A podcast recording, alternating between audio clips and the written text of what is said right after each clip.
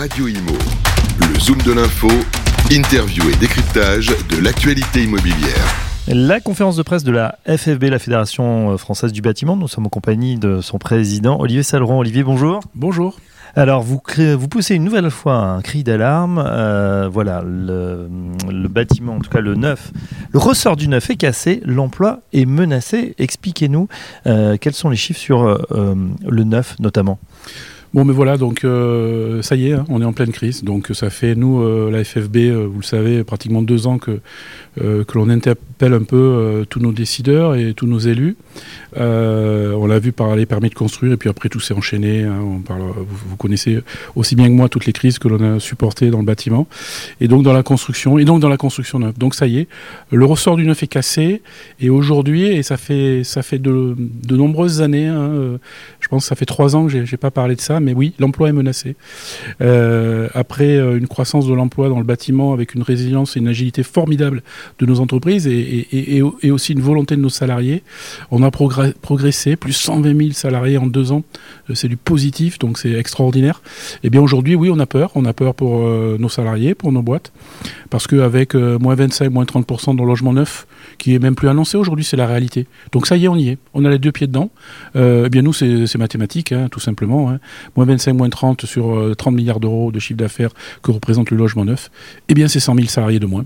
100 000 emplois qui pourraient être perdus à quel horizon? Horizon un an, 2024-2025 voilà, fin 2024, début 2025, c'est des mathématiques hein, de toute manière. Hein. Quand il n'y a pas de permis de construire, deux ans après, eh bien, il n'y a pas de construction.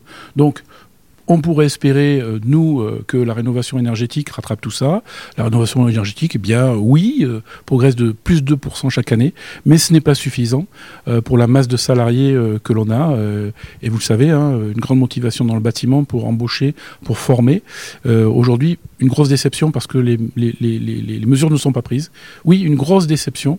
il y a encore 4 mois, aux 24 heures du bâtiment, des mesures étaient annoncées. Certaines ont été d'ailleurs appliqué, euh, la TVA 5.5 sur les travaux induits, euh, la mise en place de l'Observatoire des prix que, nous que nous avait promis Bruno Le Maire, les 50 000 entre, écoles qui vont être rénovées d'ici 10 ans par le, par le président de la République. Donc tout ça, oui, on est très motivé là-dessus, mais aucune mesure sur le neuf, aucune mesure sur le neuf. Donc, ben, toutes les mesures vont s'arrêter en fin d'année 2023. Hein. Donc, tout va s'écrouler. Alors, 30 milliards d'euros, c'est important. Justement, euh, quelles sont vos, préconisations? On sait que vous les avez déjà euh, largement diffusées, mais on va les reprendre. La première, ça concerne, on le sait, hein, ce crédit qui est un petit peu bloqué. Il est temps peut-être que le HSCF, on sait qu'il y a une bataille entre euh, Bercy et la Banque de France, peut-être le HSCF dessert un petit peu les contraintes. Oui, on a, intitulé aussi notre deuxième thème euh, Réanimer le logement neuf. Oui, ben, les obligations du HCSF, euh, on, les connaît. Hein. Bien sûr, nous sommes contre le surendettement des ménages, hein, comme tous les Français et comme euh, le gouverneur de la Banque de France. Mais ce qui n'était pas possible encore il y a quelques mois euh, avec le ministère de l'économie, eh bien aujourd'hui on a une ouverture. On a une ouverture sur les conditions et l'assouplissement des obligations du HCSF, que ce soit, alors on verra si c'est le plafond des taux, on verra si c'est sur, sur, la durée ou sur les marges de flexibilité. Vous savez que les, les, banques ont 20% euh, de, de, de, delta euh, pour, pour octroyer des prêts. Mais aussi, et là on le met sur la table, et on le sait tous, l'intégration du reste à vivre dans ce HCSF. Je sais, et c'est plus une rumeur, que ces discussions euh, ont, lieu à, haut niveau, et tant mieux. Et j'espère que ça va euh, vraiment déboucher sur quelque chose de, concret, de concret, pardon. Et puis on parle du HCSF, mais il faut parler aussi de l'assouplissement euh, du ZAN. Alors, c'est une deuxième justement une deuxième proposition, le ZAN zéro artificialisation nette.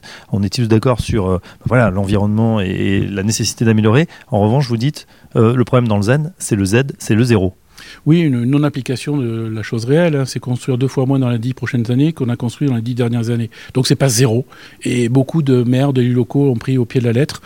Après, euh, je dis pas que je les comprends, mais on peut les comprendre puisqu'il n'y a plus de compensation. Donc il faut aussi euh, un coup de pouce hein, pour les maires euh, bâtisseurs de logements, les plus plus, hein. voilà, pour les inciter parce qu'effectivement, ils doivent aussi aménager le territoire.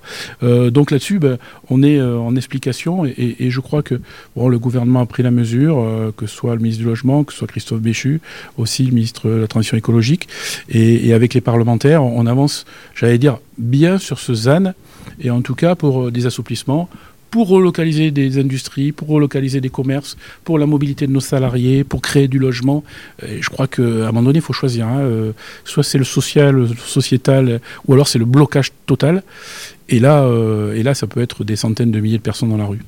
Olivier Salron, ma dernière question, on sent un petit peu euh, d'agacement. vous dites d'ailleurs, maintenant, les propositions sont sur la table. Stop à la réunionnite. Oui, exactement. On a fait déjà beaucoup de, de commissions, euh, de, de, euh, de rassemblements, d'assises, etc. Euh, moi, si c'est pour participer à d'éventuels grands débats sur le logement, convention climat sur le logement, pacte sur le logement, non, niet, c'est fini. Voilà, tout est sur la table, l'audit est partagé. Donc dans les prochains mois, on veut, dans les deux prochains mois et demi d'ailleurs, hein, on veut, avant fin juin, on veut des mesures concrètes pour relancer tout ça. Sinon, tout le travail qu'on a fait depuis deux ans sera réduit à néant et donc les 100 000 seront là, sinon plus. Hein. Malheureusement, hein, euh, nous, euh, séparer de nos salariés ou de ne plus former, parce que il faut dire aussi, hein, ça jouera aussi sur l'apprentissage et l'alternance. Donc les mesures sont connues, euh, c'est facile, il faut piocher dans la petite dizaine, il y en a qui sont très efficaces, très rapides. Voilà, on a compris le temps du constat. C'est terminé. Place maintenant aux, propositions et aux actions. Merci Olivier Saleron. Je rappelle que vous êtes président de la FFV. À très bientôt sur Radio Imo. Merci beaucoup. Radio Imo. Le Zoom de l'info, interview et décryptage de l'actualité immobilière.